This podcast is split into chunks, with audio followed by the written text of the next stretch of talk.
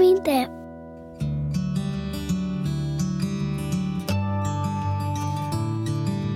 Olá, ouvinte, seja bem-vindo ao Pamitê, este podcast que é uma iniciativa do Instituto Maria da Penha, produzido em parceria com a Anabe Podcast Network aqui no Japão.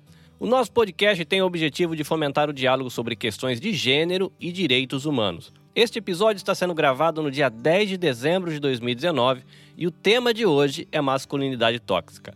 Eu, Carlinhos Vilaronga, não estou sozinho, estou com a professora Regina Selle e com um convidado que vai nos ajudar a pensar sobre masculinidade.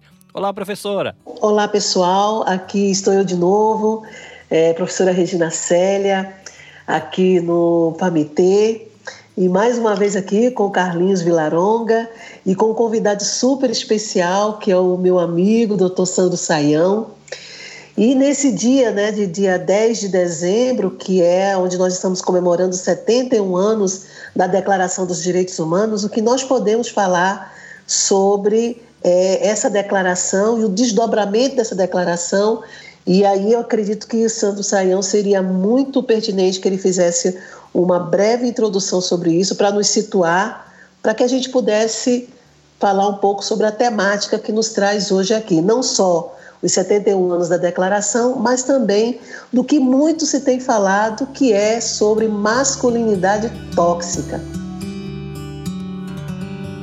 Pamité.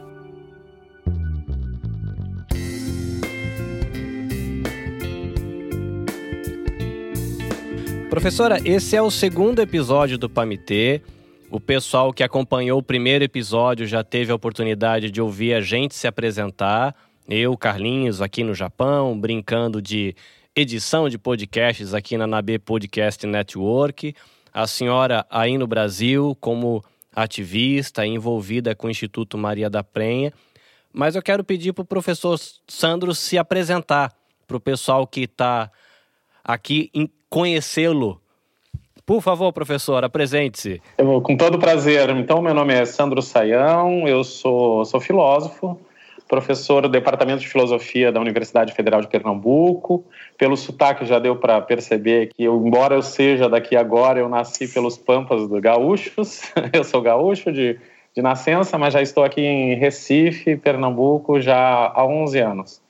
É, trabalho com filosofia contemporânea, e atualmente trabalho em dois mestrados, no mestrado de filosofia, no programa pós-graduação em filosofia, no programa de pós-graduação em direitos humanos da UFPE. Legal, estamos gravando esse podcast exatamente no dia 10 de dezembro e assim como a professora Regina falou, um dia que aí é um aniversário do importante documento sobre direitos humanos que representa essa data nessa discussão sobre direitos humanos? Qual a importância desse tal documento que faz aniversário no dia 10 de dezembro? Regina deu já uma pincelada maravilhosa sobre a importância desse documento, né?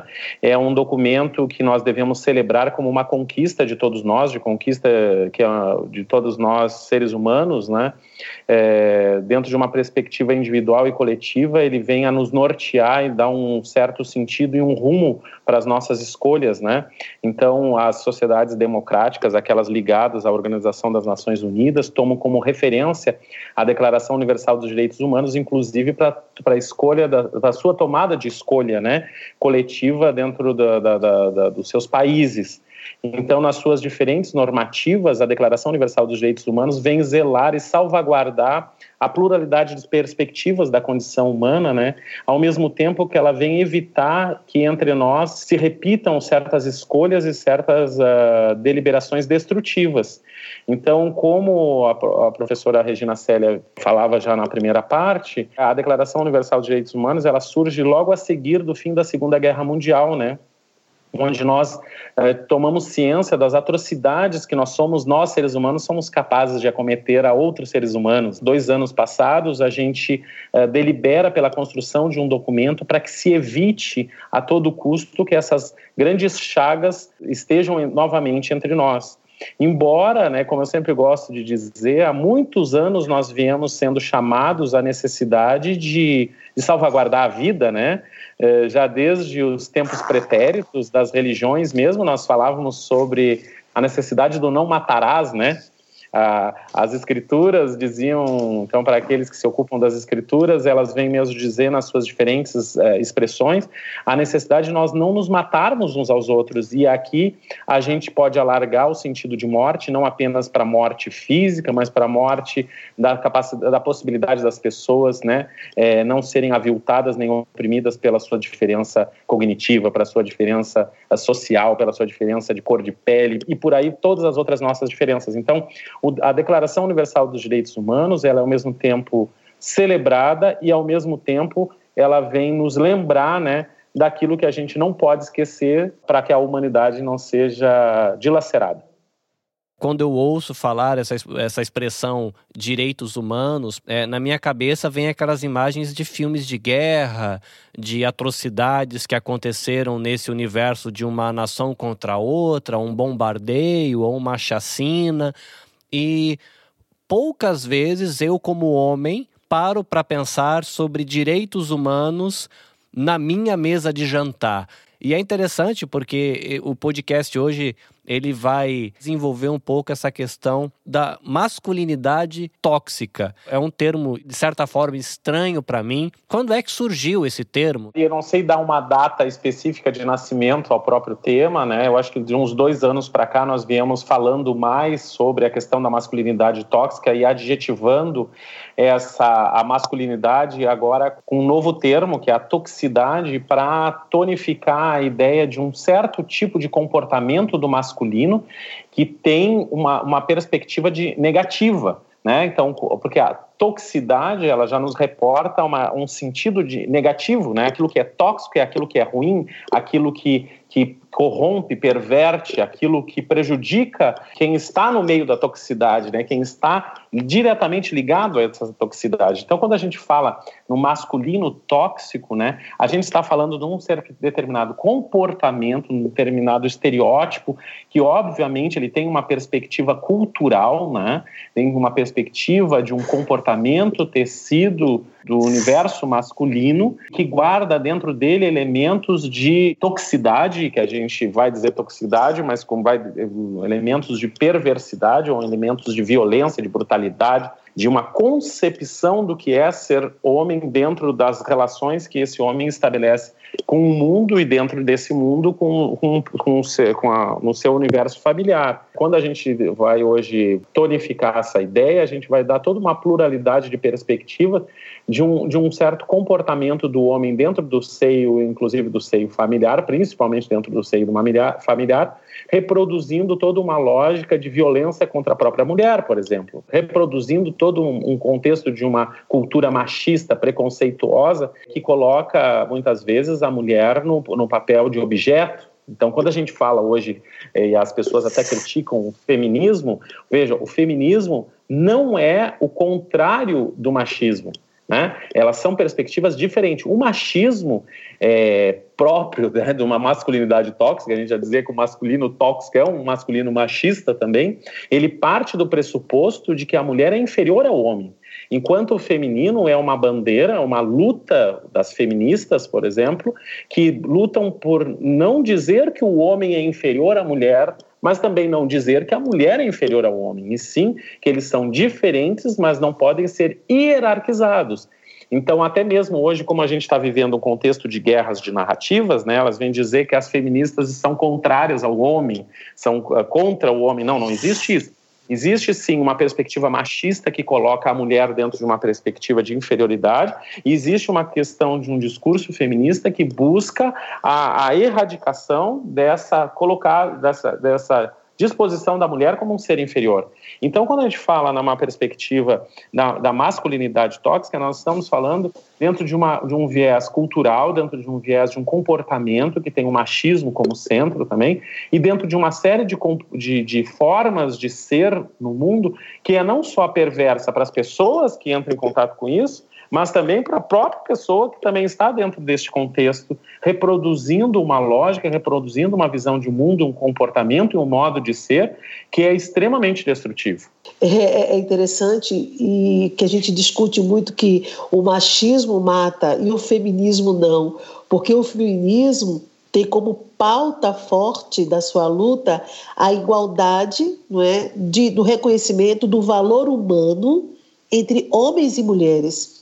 O reconhecimento que deve se expressar no mercado de trabalho, e, e, você sabe que nós estamos muito longe de ganhar igual aos homens, mesmo ocupando o mesmo cargo de liderança ou não.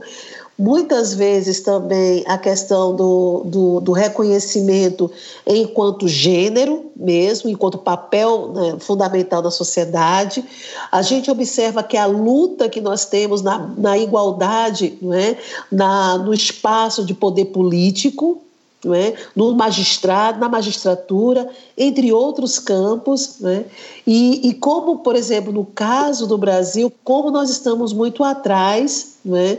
como nós deixa muito a desejar uh, essa a expressão do universo feminino é, em pautas tão fortes, numa agenda tão forte como de políticas públicas também, por exemplo. Né? É, é interessante também, porque eu estava vendo o, o, relatório, que é o dossiê de Brandlab, e que fala sobre a nova masculinidade e os homens brasileiros. E é interessante que, que fala aqui interessante, as buscas por masculinidade tóxica são um fenômeno recente que ainda não traz número expressivo no Brasil. Porém, em alguns países, como Estados Unidos, Canadá, Austrália, Reino Unido, o interesse pelo termo cresce ano após ano. E por quê? Né? Cresce. Porque com o movimento feminista, a gente começa também a colocar o seguinte: qual é o lugar do homem, qual é o papel do homem na sociedade? E principalmente aqueles que não aceitam Uh, culturalmente falando, o crescimento e o, o, o, desdobramento do movimento feminista no campo da educação, no campo da tecnologia, no campo da ciência. Né? E aí a gente tem um, tem um, tem um sociólogo, tem um sociólogo americano, Michael Kimmel, que ele é fundador e diretor do Centro de Estudos dos Homens e da Masculinidade da Universidade de Stony Brook, em Nova York. E ele diz que esse ideal de masculinidade imposto está diretamente ligado à dificuldade masculina em falar de sentimentos e aos indicadores de suicídio que serão sempre muito mais altos entre homens do que entre mulheres. E é interessante, por quê? Porque o patriarcado, a cultura do machismo, ele não é só perverso com as mulheres. Ele é muito mais perverso com os homens, porque ele exige do homem que ele dê resultados de dominação em números absolutos e oprime a humanidade desse homem.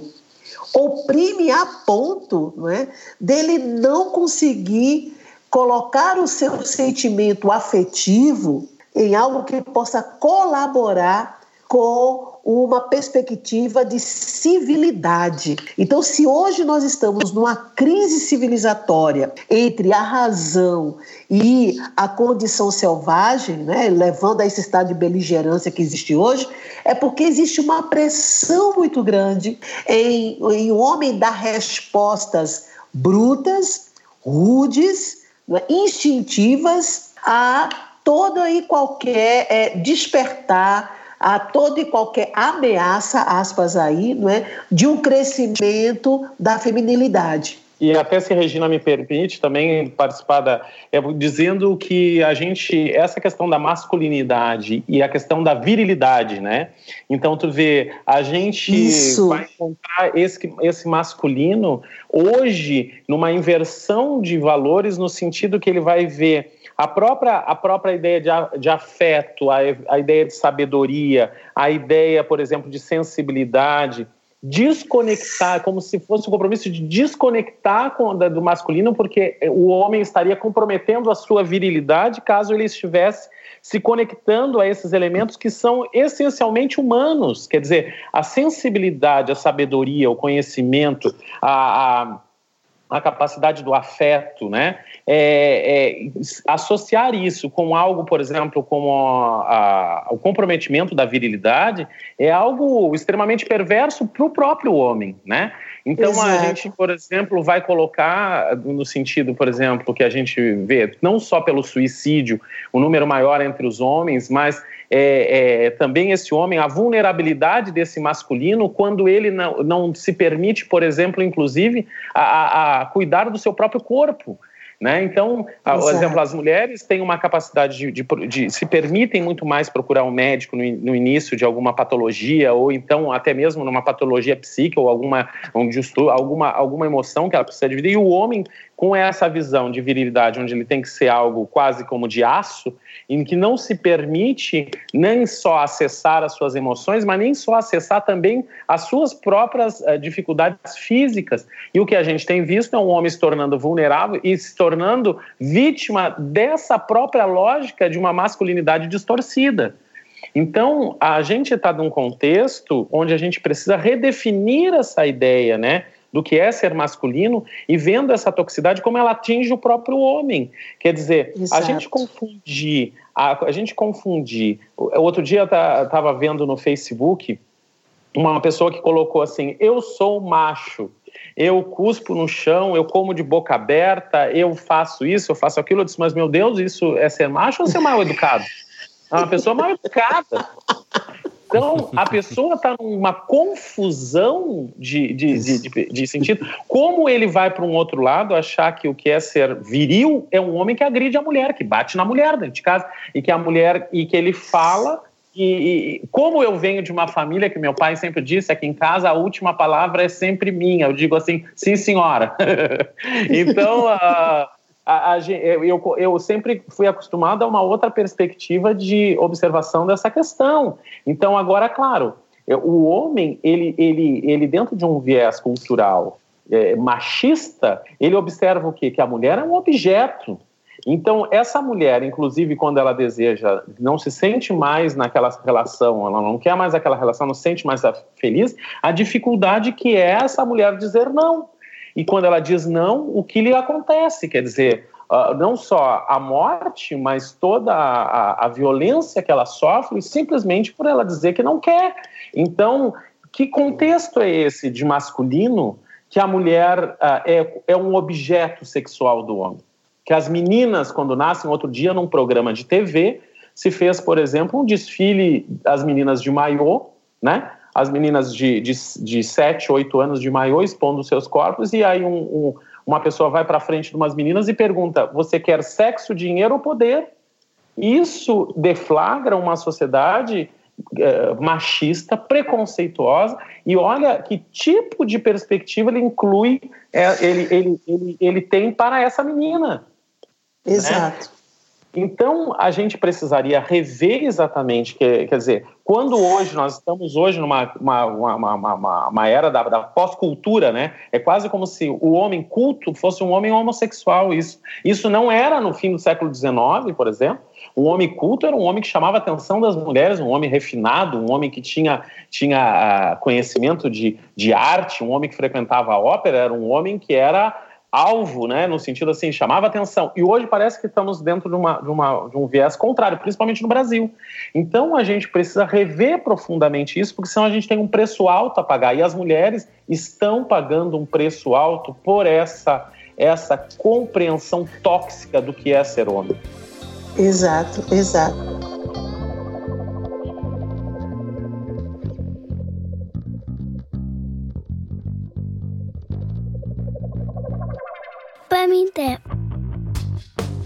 Eu acho que o peixinho que nasce dentro de um aquário, ele não percebe que ele está dentro d'água.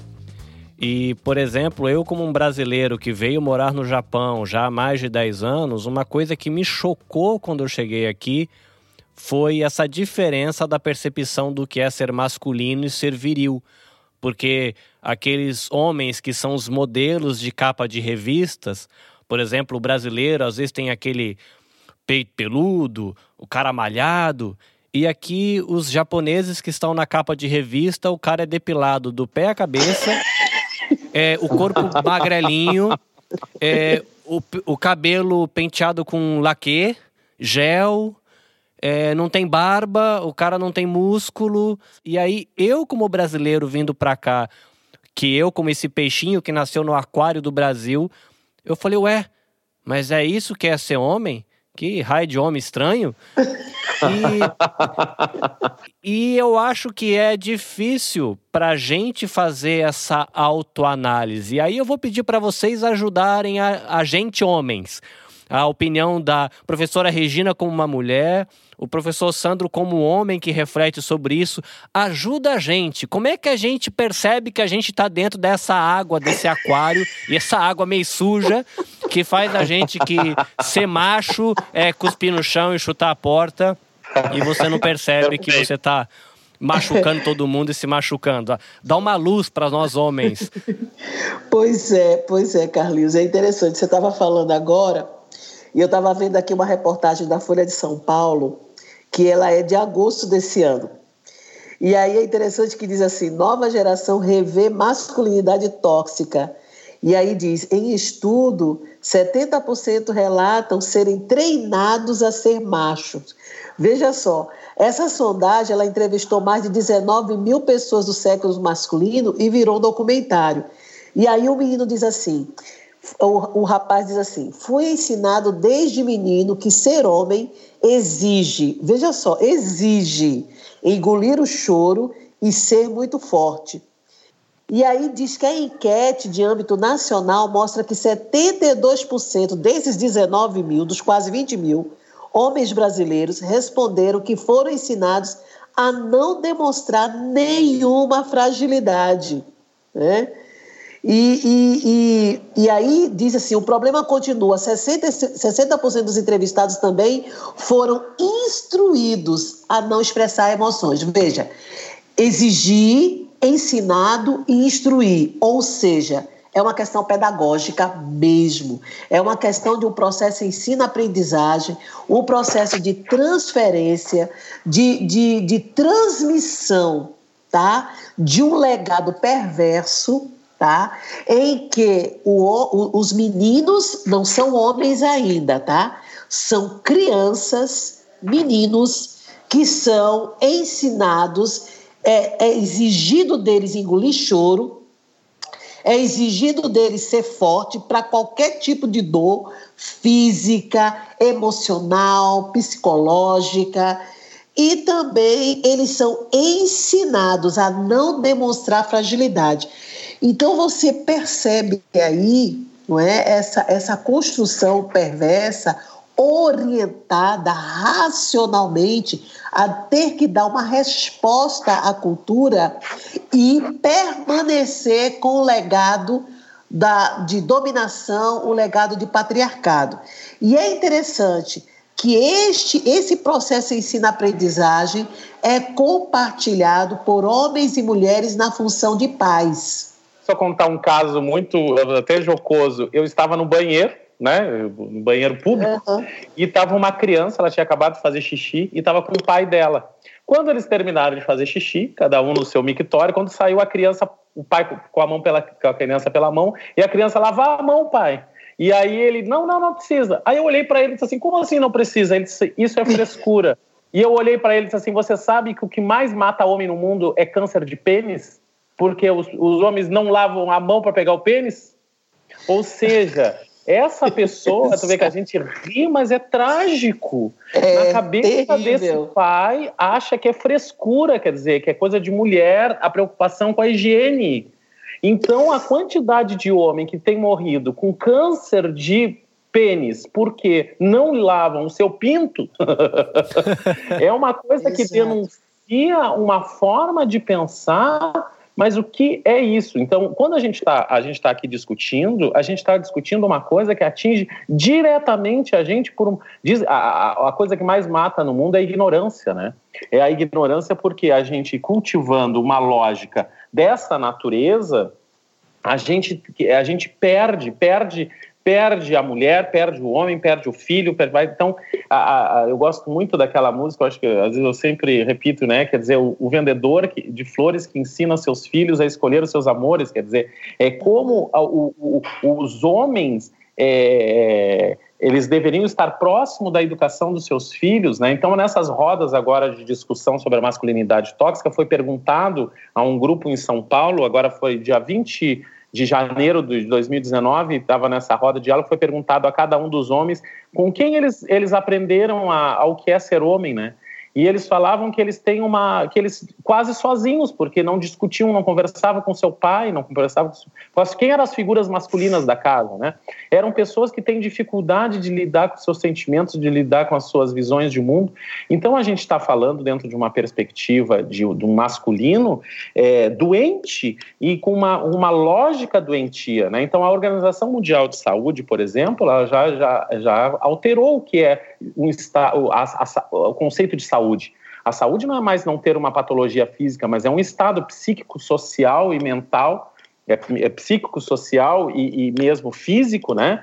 Uh, melhor dizendo, que expressa um estado doentio muitas vezes. Então a gente, quando está falando na masculinidade tóxica, está falando nessa perspectiva que se mostra assim dentro de casa dentro dessa ideia que o homem, por exemplo, não pode que, uh, se sentir frágil, não pode expressar suas emoções, que confunde virilidade com brutalidade, com violência, que olha a mulher como um objeto que tem que ser subjugado, que tem que ficar a, a, a, a degrau abaixo dele, né?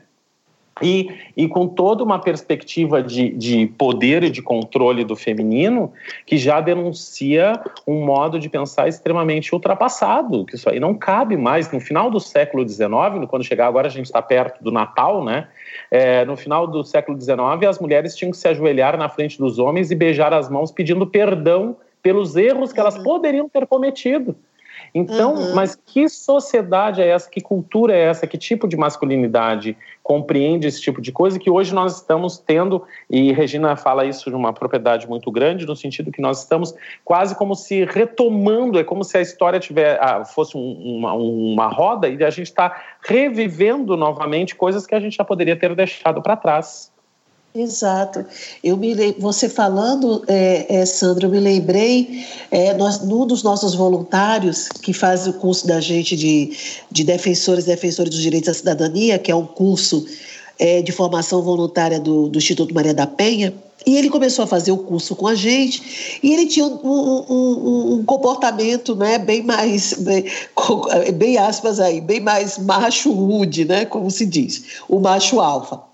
E aí o, o curso ele, ele, ele tem mais ou menos seis meses e a gente começou a perceber que do quarto mês em diante ele começou a mudar. E houve um momento de uma roda de conversas onde a gente começou a, a, a conversar sobre o que que o curso tem modificado na vida deles, né? É um curso que fala sobre direitos humanos, enfrentamento à violência, tal. E aí ele diz assim, professora, veja, eu comecei a fazer o curso, tal, e, na verdade, a mim, meu interesse aqui era, era ter hora de atividade complementar e apresentar na faculdade para eu me formar e pronto, é um curso de extensão, bom, enfim. Só que aí você começou a falar sobre sobre a questão dos direitos das mulheres, sobre homens. Você começou a falar sobre é, a cultura de, de encaminhadas que se faz pelo WhatsApp, sobre mandar vídeos né, pornôs, sobre imagens, e sobre uma série de coisas que eu não percebia que aquilo ali era uma questão de masculinidade tóxica e que aquilo ali é, agregava valores, agregava um valor de violência contra os direitos humanos. Resultado da minha vida hoje. Todos os meus amigos, todos os grupos que eu tinha de futebol, de, de, de cachaça, de tudo, o pessoal simplesmente me tirou do grupo. Por quê? Eu passei a ser um cara chato. Por exemplo, os caras enviavam vídeos de, de, de pornôs, né, de mulheres. Aí eu rejeitava e dizia assim, cara, para com isso, você. E se fosse tua filha, e não sei o quê, e se fosse não sei o quê, isso é violência contra a mulher. Aí depois eu comecei a, a fazer de uma conversa que era uma conversa, desculpa a expressão, de sacanagem, eu comecei a falar algumas coisas, dar algumas orientações para o pessoal sobre respeito, sobre valores. Resultado, eu fiquei fora de todos os grupos, professora. Agora, é, no início eu até me chateei, então, no início eu quis voltar, no início eu quis retomar aquela minha postura, mas depois eu não consegui mais. Resultado, eu estou em pouquíssimos grupos e eu estou no grupos daqueles que também, por outras razões, fizeram outros cursos e começaram a ter uma, uma compreensão, uma consciência saudável sobre respeito, sobre valor, sobre direitos humanos, sobre crianças, sobre tudo.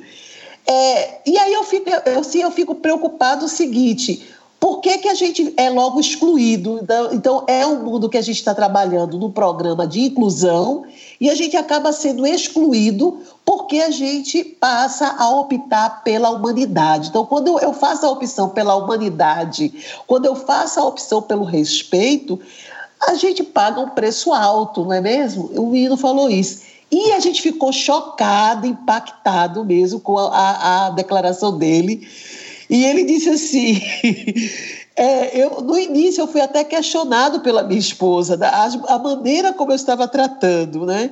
E, e, ela disse assim, olha, aí no final ela disse ontem para mim, antes de eu vir para o curso, ela, ele falando para a gente no, no dia que ele estava fazendo o relato, eu quero me inscrever nesse curso, porque agora eu preciso lidar com um novo homem, que eu não estou acostumada.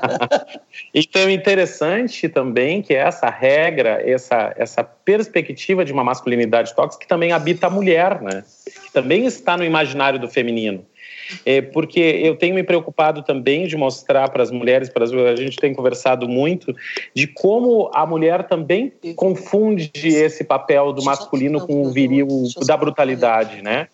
Então, a, a, gente, por exemplo, quando o homem chega com esse discurso né, para a mulher, ele chega com esse discurso para a mulher: eu vou te proteger, eu vou zelar por ti, eu vou te dar tudo, eu vou te cuidar. Veja como tem nisso já uma visão não simétrica.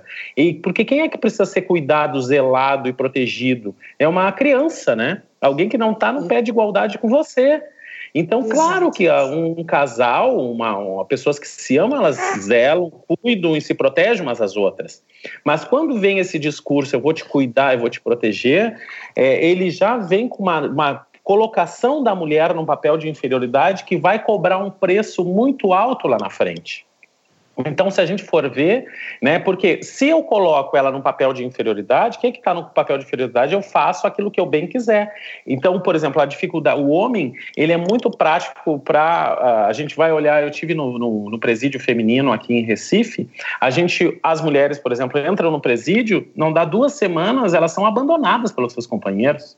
Né? Elas, são, elas são largadas lá por aqueles que disseram que eu vou te proteger, vou te cuidar e já partem para uma outra relação né? Elas são é, totalmente dispensadas. Isso é, é, é uma coisa que, que, a gente sabe. Então, por exemplo, agora o homem ele, ele dentro dessa perspectiva de uso do feminino ele descarta quando ele quer, mas ele não quer ser descartado.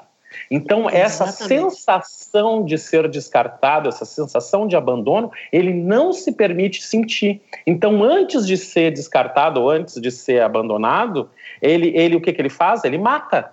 Ele é, é, é, mais aceitável a sensação de ter matado do que a sensação de ser rejeitado. Então a gente está vendo uma pessoa, um masculino, por exemplo, um homem. Isso a gente não está falando de um caso eventual. Nós estamos falando de algo que acontece a cada hora no Brasil. A cada hora uma mulher está sendo morta pelo seu companheiro que, que não aceita muitas vezes o fim de uma relação. A, a, a, quer dizer, a compreensão desse homem que não se permite que a relação acabe, que a mulher diga não, que a mulher saia da, que, que diga, olha, não quero mais, isso não está mais, mais legal para mim.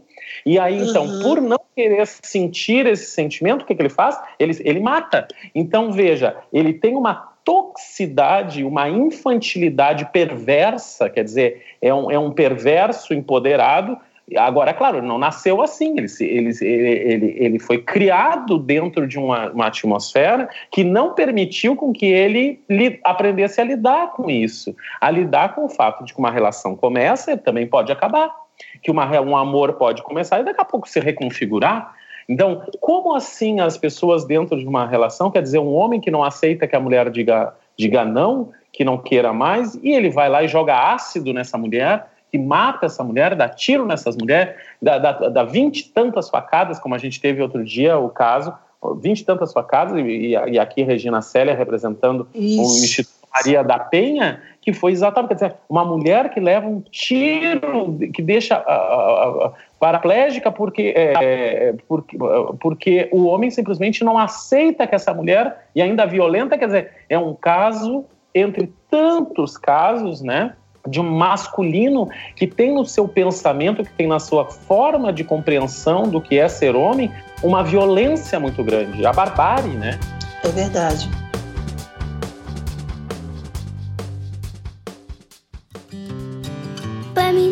A gente falou aí do uso do WhatsApp, o uso da internet, o uso do podcast ou do YouTube de maneira destrutiva. O que, que a gente pode fomentar de construtivo em relação a uma masculinidade saudável?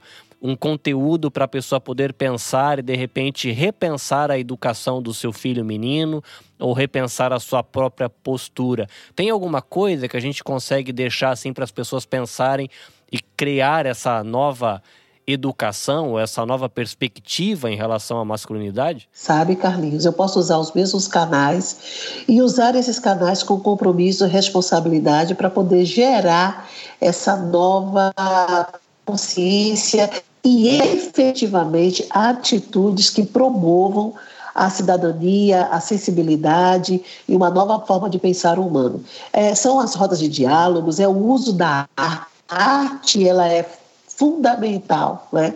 A, a, música, o teatro, não é? A, o diálogo, a tornar também a sala de aula numa, numa sala de aula mais viva, né? de humano, onde as questões do nosso cotidiano possam ser debatidas, conversadas entre professores e estudantes, onde possa haver a verdadeira troca de experiência entre ambos, a gente ter é, programas educativos né, que possam também promover essa, essa, é, é, essa mudança, essa transformação, é, a gente ter assim é, mais abertura a nova geração, entre, entre encontros entre o novo e, como se diz, entre o novo e o velho, né? crianças, os adultos, a terceira idade, homens e mulheres, onde a gente realmente possa ter uma, uma sociedade que que tenha liberdade de, de, debater e que possa mostrar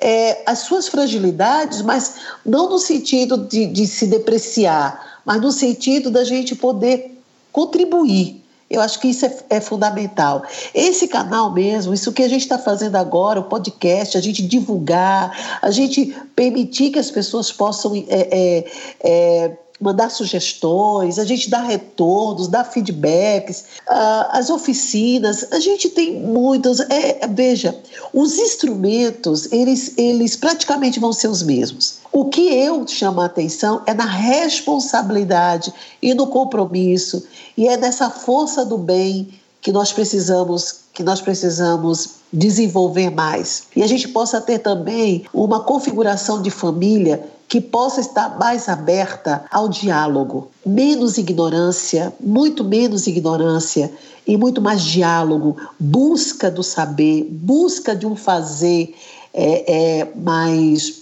mais efetivo. É interessante que o, o, no relatório da Unesco, né, que é o, do, o relatório do Jacques Deloire, nós temos os pilares da educação. E os quatro pilares da educação é aprender a conhecer, fundamental.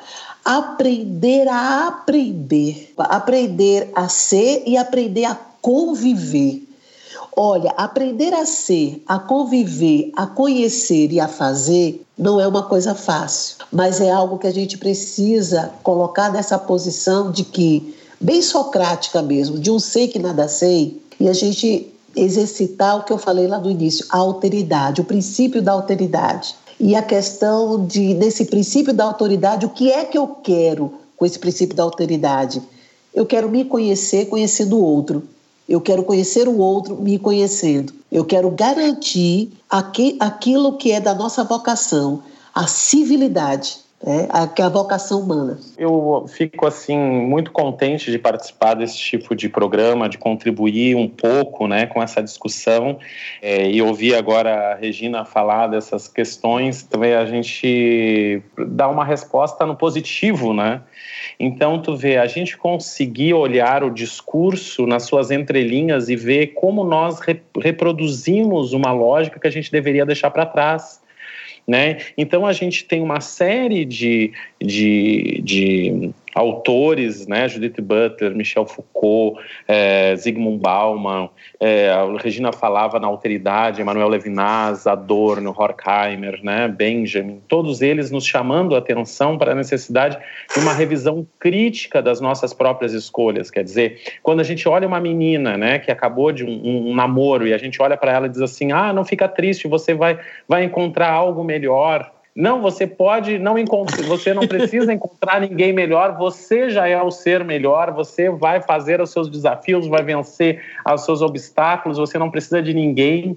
E se encontrar alguém, não procure por necessidade, procure porque goste de compartilhar a vida com outro ser inteiro. Você não é alguém que falta um pedaço, que precisa de um outro pedaço vindo de alguém né? Que as pessoas, a mulher, dentro de uma perspectiva de falta, né? Como se ela sem o homem ela não fosse nada. Não, eu estou numa relação, eu estou num, num núcleo de amorosidade, não porque me falta, mas sim porque eu, eu tenho mais alegria, eu acrescento, eu cresço, né? Dentro de, dessa dessa perspectiva. Então eu acho que nós estamos num caminho que a gente precisa muito desse conteúdo e muito uh, dessa disposição que veja novos horizontes. Por isso eu deixo aqui um, um abraço imenso para essa guerreira que é a Regina Célia e que só no, no, nos engrandece e que nos deixa assim com esperança, né, de que nesse caminho de luta a gente vai encontrando outras pessoas lúcidas, outras pessoas que já veem outros horizontes.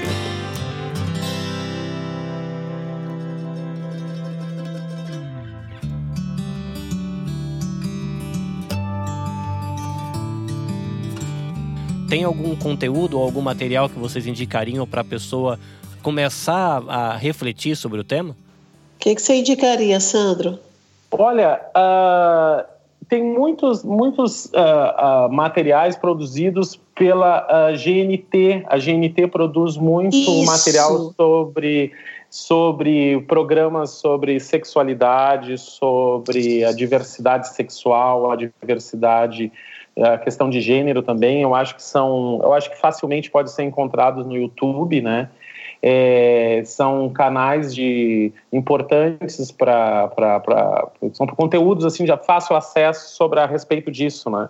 Sempre que a gente fala hoje na, nessas questões, a gente me reporto a Judith Butler que está trabalhando a ideia de identidade, né? Isso. A identidade do masculino e do feminino também. Eu acho que são uma literatura importante da gente, da gente acessar. Eu sempre gosto também muito da. São referências, né? Simone de Beauvoir com a questão do segundo sexo, para mostrar Exato. como essa, essa perspectiva que o ninguém nasce mulher, mas torna-se mulher, ou seja, quando ela fala o segundo sexo, ela está falando porque alguém se colocou como primeiro, né? O homem se colocou como primeiro sexo e a mulher com o papel de sempre estar à sombra atrás. Isso é uma construção. Então, o segundo sexo da Simone de Beauvoir são uma literatura é, básica para quem quer também se empoderar a esse respeito, né?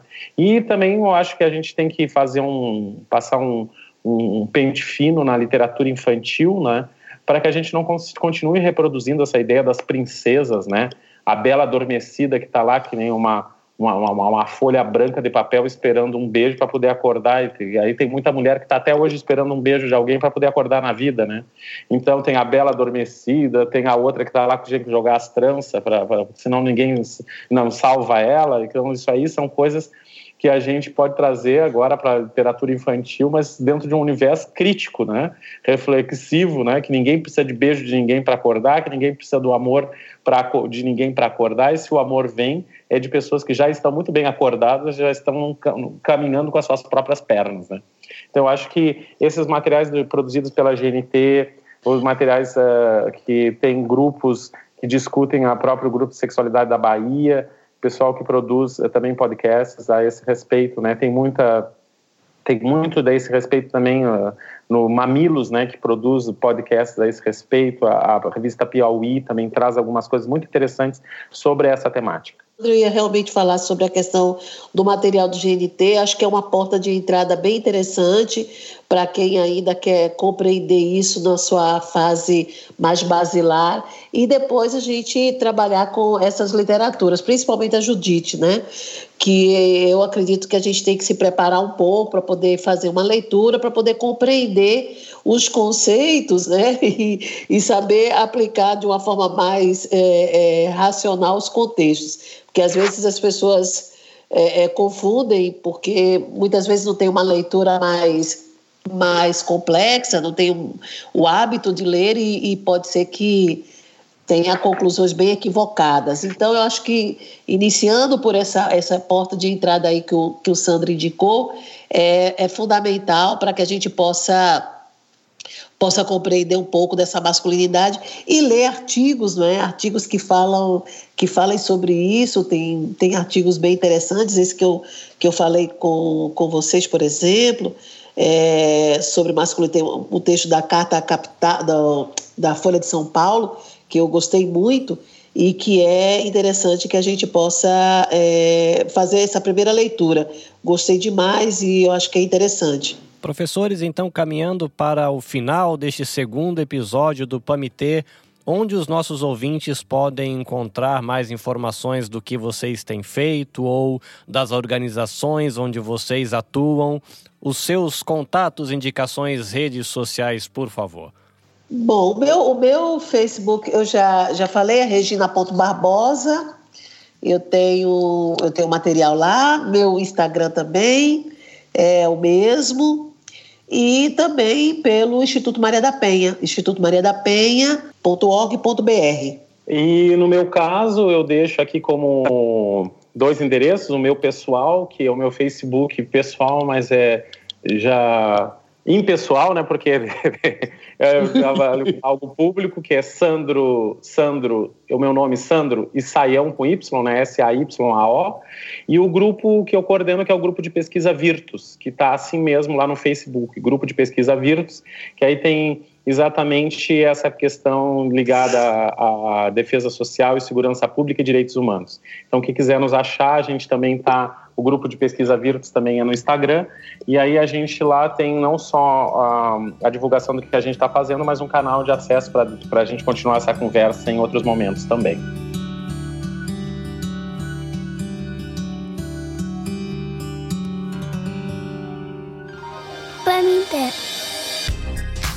Muito bem, ouvinte, se você quiser encontrar este podcast ou outros episódios do Pamitê, você pode buscar pelas redes sociais do pessoal que participou aqui, ou você pode procurar aí no Spotify ou no seu agregador de podcast preferido por Nabecast, que é o feed compartilhado onde o Pamitê e outros podcasts têm compartilhado o seu conteúdo.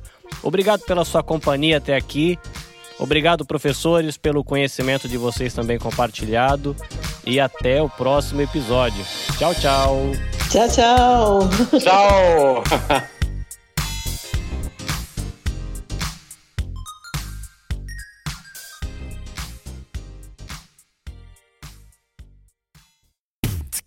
editado e publicado por Nabe Podcast Network. Saiba mais visitando nosso blog nabecast.jp, buscando nabecast.jp no Facebook ou nabecast.jp no Instagram.